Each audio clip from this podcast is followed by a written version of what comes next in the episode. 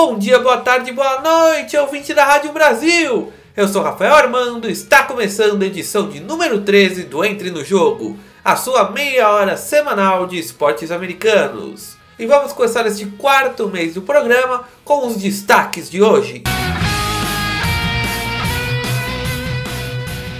Tudo igual na NBA. O Toronto Raptors ganha a primeira, o Canadá explode de alegria e depois toma um banho de água fria na segunda partida. Na NHL, também tudo igual. Em jogos cheios de gols, Boston Bruins e St. Louis Blues estão empatados em dois jogos a dois. Na MLB, Cubs são varridos pelos Cardinals e perdem a liderança do centro da Liga Nacional para os Brewers. Yankees, Twins, Astros, Phillies e Dodgers se mantêm nas lideranças de suas divisões. Ainda temos o Los Angeles Rams com a franquia da semana, o organista curioso e o momento Gold. Então, ajuste seu rádio, ajuste seu fone de ouvido, o volume do seu computador, da sua TV, do seu celular, porque o Entre no Jogo começa agora! Basquete!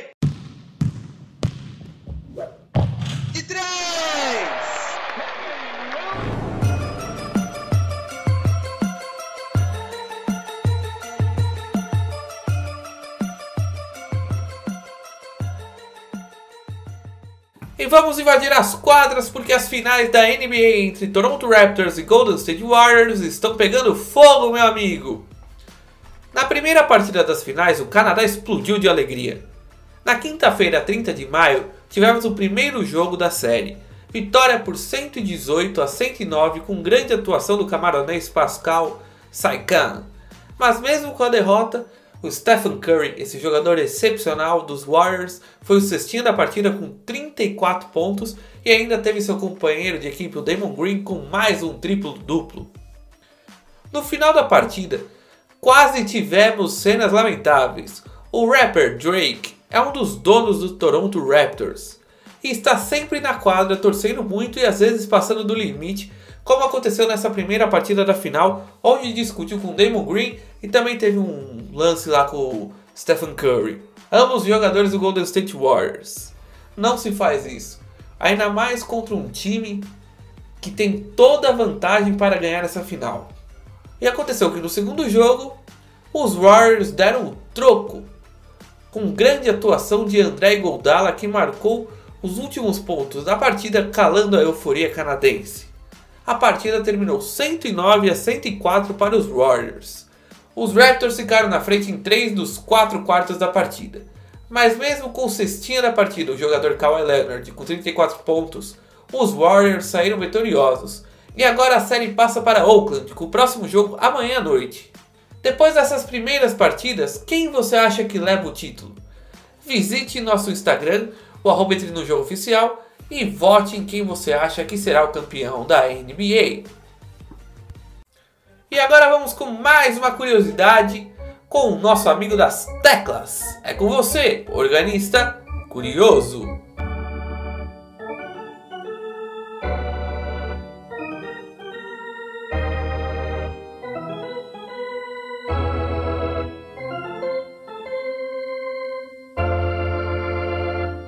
O jogo número 5 da final da NBA de 1997 entre Chicago Bulls e Utah Jazz ficou conhecido como The Flu Game, em que Michael Jordan jogou gripado. Antes da partida, Jordan passou muito mal e quase desmaiou nos braços de seu colega de equipe, Scott Pippen. Mas ele se recuperou, entrou em quadra e liderou a vitória dos Bulls. O jogo acabou sendo uma das maiores apresentações do atleta. Mas, segundo Tim Grover, preparador físico de Jordan, não foi uma gripe que quase derrubou o maior de todos os tempos, e sim uma pizza mal intencionada. O jogo 5 da final aconteceu em Utah. A cidade toda sabia que os Bulls e Michael Jordan estavam no Hotel Park City. Após as nove da noite, quando não tinha mais serviço de quarto, MJ ficou com fome. Pediram uma pizza para o astro. O preparador físico achou suspeito o fato de cinco caras virem entregar o pedido. Dito e feito, de madrugada Michael Jordan começou a passar mal.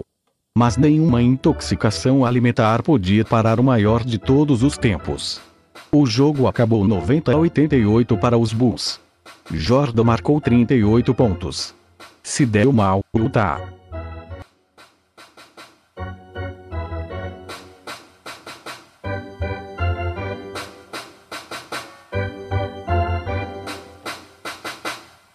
No gelo!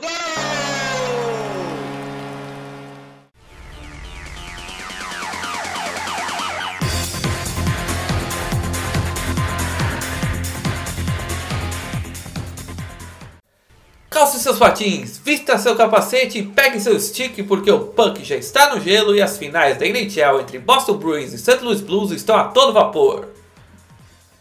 Já tivemos quatro partidas da série que está empatada em dois jogos a dois. A série começou em Boston, no TD Garden, com uma vitória por 4 a 2 do time da casa. A segunda partida na quarta-feira, 29 de maio, os Blues venceram e levaram o empate da série para disputar a sequência em casa. Todo torcedor dos Blues acharam que o cenário ideal para chegar em casa e conseguir duas vitórias. Mas logo na primeira partida em St. Louis, um balde de água fria na torcida local. Um balde mais gelado que o ringue de gelo.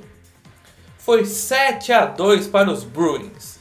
Uma goleada incrível para uma final. Já na partida de ontem, os Blues conquistaram mais uma vitória. Essa foi por 4 a 2, empatando a série.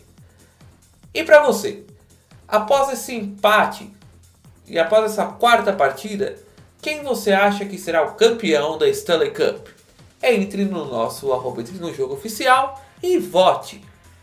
Futebol americano!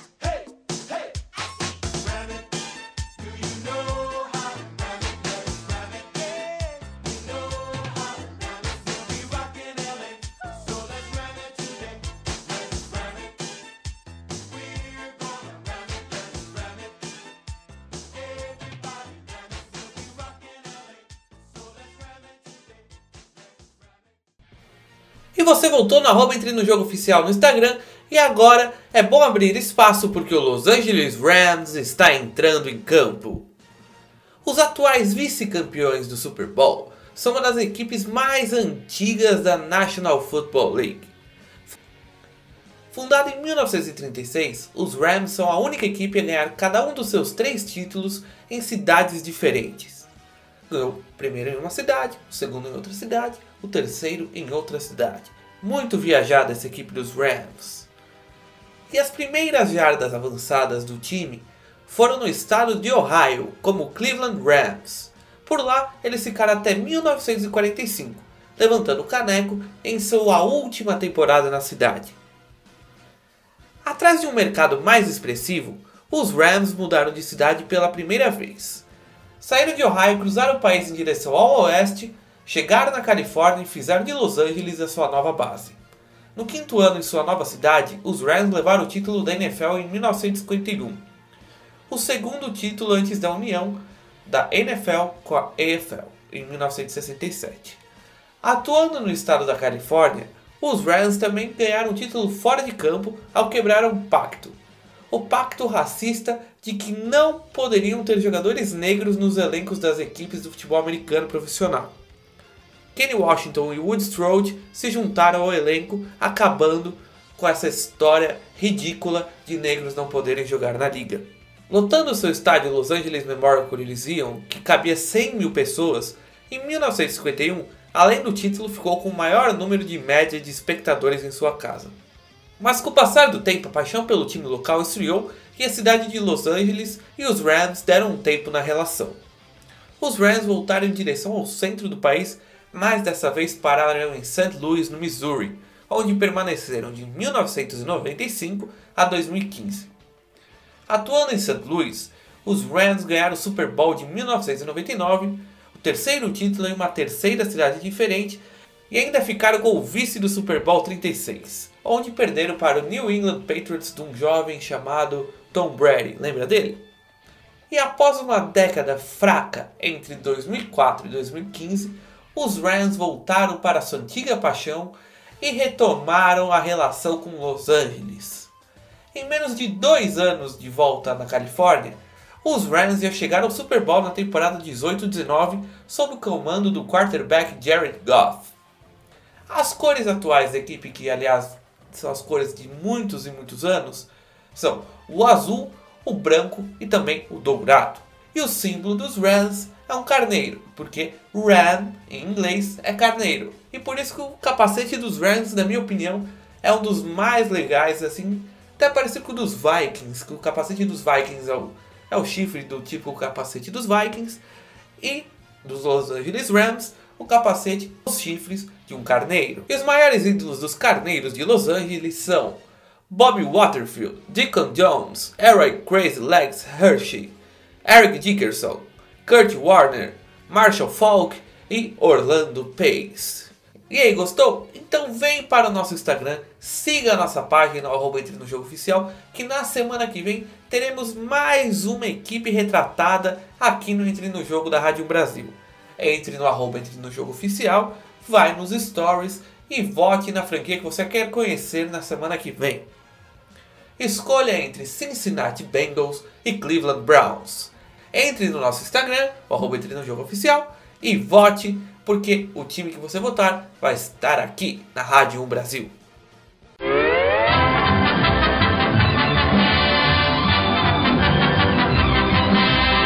Dica Cultural! Filmes, livros, séries, músicas e todo tipo de cultura sobre os esportes americanos.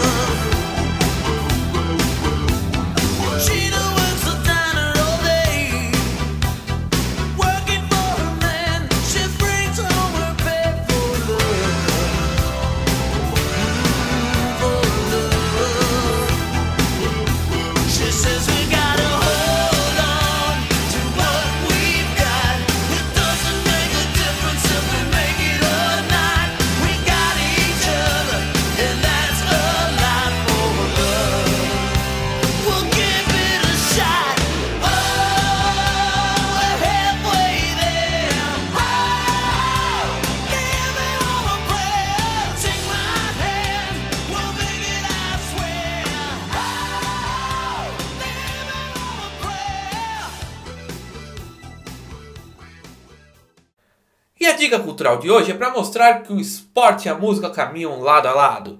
Vocês ouviram Living on a Prayer do Bon Jovi. Mas por que Bon Jovi? Por que eu tô tocando Living on a Prayer? É porque John Bon Jovi, vocalista e criador do grupo, é um dos maiores fãs de futebol americano entre os roqueiros, entre os músicos dos Estados Unidos. O cantor de 57 anos é amigo do dono do New England Patriots, Robert Kraft, e também do treinador da equipe, o Bill Belichick, fazendo do cantor um dos torcedores mais ilustres dos Pats. O prestígio do cara com a equipe é tão grande que ele possui dois anéis de campeão do Super Bowl. E o show de sua banda, o Bon Jovi, foi o primeiro concerto na casa dos Patriots depois de uma reforma, o Gillette Stadium. Além de ser um torcedor ilustre, John Bon Jovi também é um dono ilustre. Ele é um dos proprietários do time Philadelphia Soul, da Liga Arena Football. O Arena Football, para quem não sabe, é um derivado do futebol americano feito para jogar dentro de lugares fechados, numa arena fechada.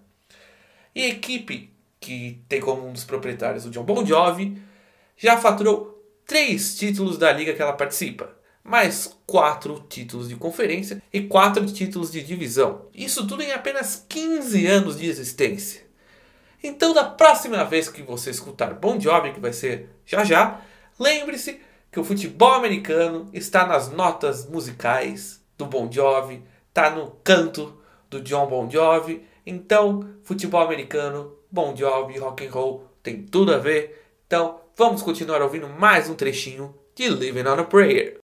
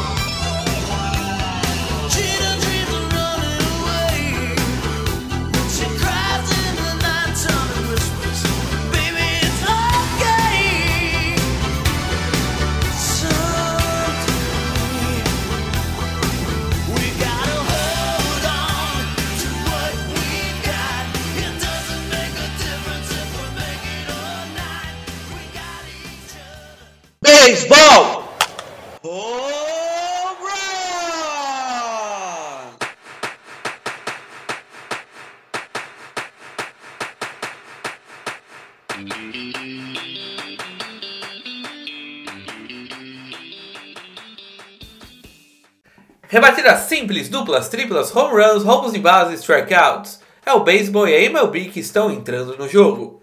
E agora vamos dar aquela passadinha tradicional na classificação na Major League Baseball. Vamos começar hoje pela Liga Americana. No leste, os Yankees varreram o Boston Red Sox, os seus maiores rivais, e agora estão a duas partidas e meia à frente do Tampa Bay Rays. E abriram oito partidas e meia para o Boston Red Sox, que está em terceiro lugar na divisão.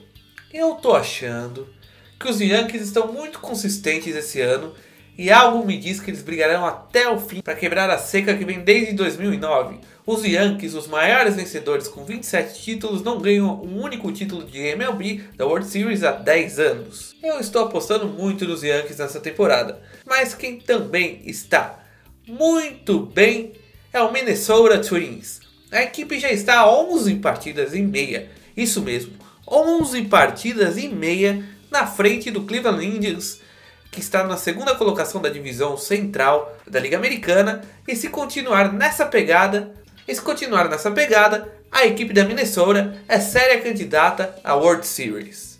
Certo que a divisão central da Liga Americana não tem algum time que está ameaçando os Twins no momento. Mas na minha opinião, é o próprio Minnesota Twins que está fazendo a divisão ficar fácil. Afinal, tem o Cleveland Indians que fez ótimas temporadas nos últimos anos. E outra equipe que faz a sua divisão ficar fácil, fácil é o Houston Astros, na divisão oeste da Liga Americana. Em 60 partidas eles já estão a 8 jogos e meio na frente do Texas Rangers. E agora vamos para a Liga Nacional. No leste, o Philadelphia Phillies estão brigando cabeça a cabeça com o Atlanta Braves e estão travando uma das disputas mais acirradas da MLB no momento. Mas meu amigo, acirrado mesmo está a divisão central da Liga Nacional.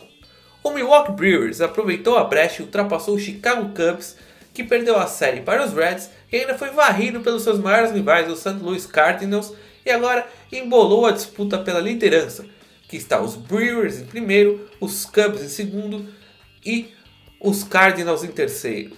Os Cardinals, a diferença dos Cardinals para os Brewers é apenas de 3 jogos, e dos Cubs para os Brewers é apenas de meio jogo. Já no oeste, o Los Angeles Dodgers está tipo o Astros e os Twins na Liga Americana.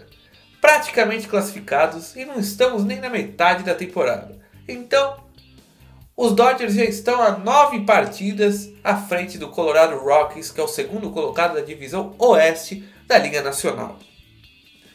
E um fato muito relevante que aconteceu essa última semana foi uma infelicidade sem tamanho.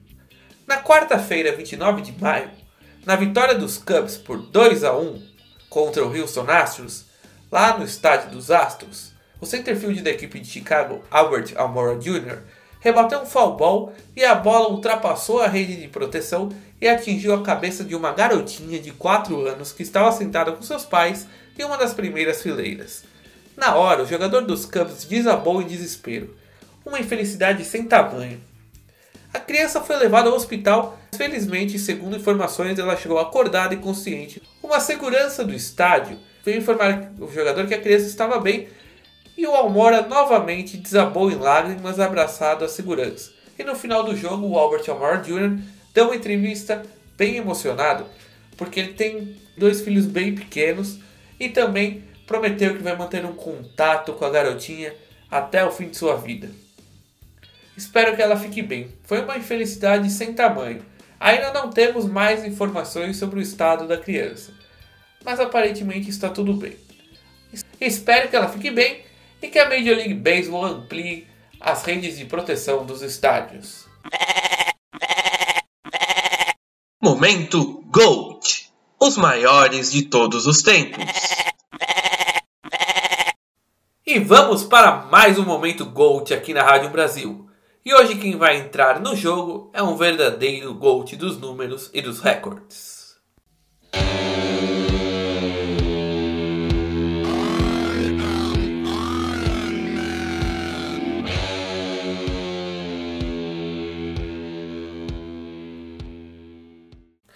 Recordista de roubos de base, de lead-off home runs e de corridas. Eu estou falando do Iron Man Rick Henderson, 14º maior jogador de beisebol de todos os tempos, segundo a ESPN americana.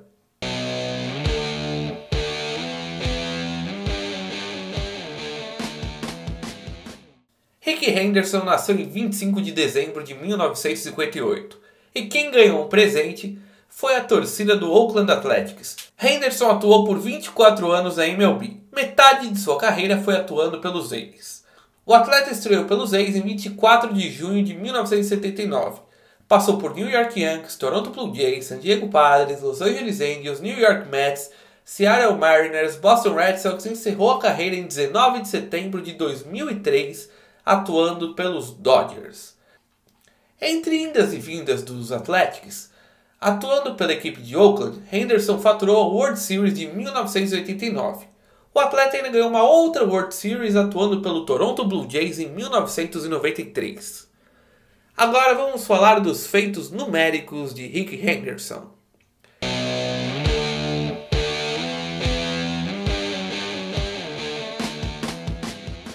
São 3.055 rebatidas, 297 home runs, sendo 81 deles como lead-off, sendo recordista nesse quesito.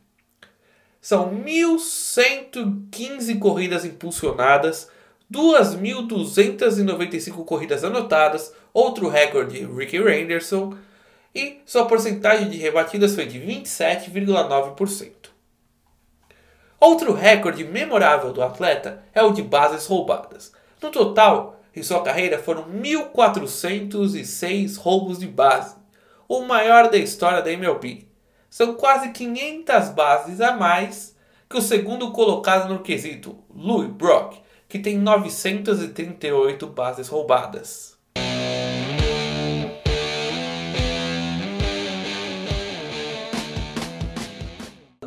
Então, falando em roubos de base, também é dele o maior número de stolen bases em uma única temporada. Foram 130 em 1982. Também é o único atleta da American League, da Liga Americana, a roubar mais de 100 bases em uma única temporada. Ele não bateu essa marca uma única vez, e sim três. Era um gênio de roubar bases esse cara. Henderson foi o MVP da temporada de 1990, foi 10 vezes ao Star Game, tem a sua camisa de número 24 aposentado pelo Oakland Athletics e em 2009 foi introduzido no Hall da Fama do Beisebol. Rick Henderson é o Iron Man, é um verdadeiro GOAT do beisebol.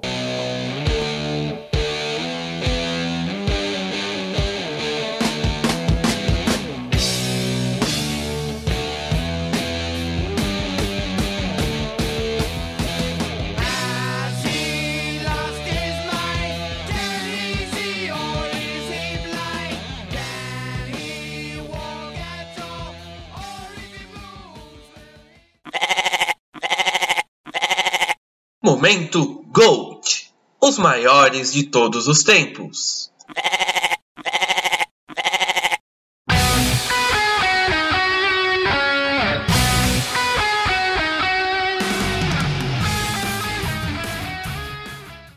Estamos encerrando mais um Entre no Jogo aqui na Rádio 1 Brasil. Essa foi a edição de número 13.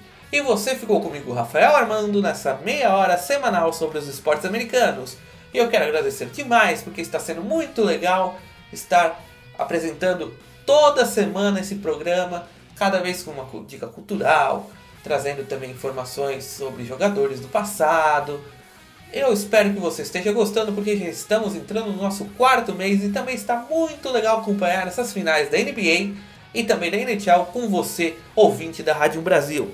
Então, eu dedico este programa e todos os meus outros programas que passaram e que estão por vir a você que está aqui semanalmente, ouvindo Rafael Armando, ouvindo a Rádio Brasil, ouvindo o Entre no Jogo. E para encerrar o programa de hoje, eu vou tocar uma música que estava tocando nas rádios, principalmente nas rádios rock, direto, em 1993, no ano do segundo título do Toronto Blue Jays na MLB e também o último título do Montreal Canadiens, um dos maiores campeões da NHL. De 1993 para cá, nenhum time canadense ganhou nenhum título das grandes ligas americanas. Será que o Toronto Raptors ganha esse ano? Então, essa é em homenagem aos títulos que passaram e a campanha dos Raptors. Com vocês, a Aerosmith, Living on the Edge. Um abraço, até semana que vem e fui!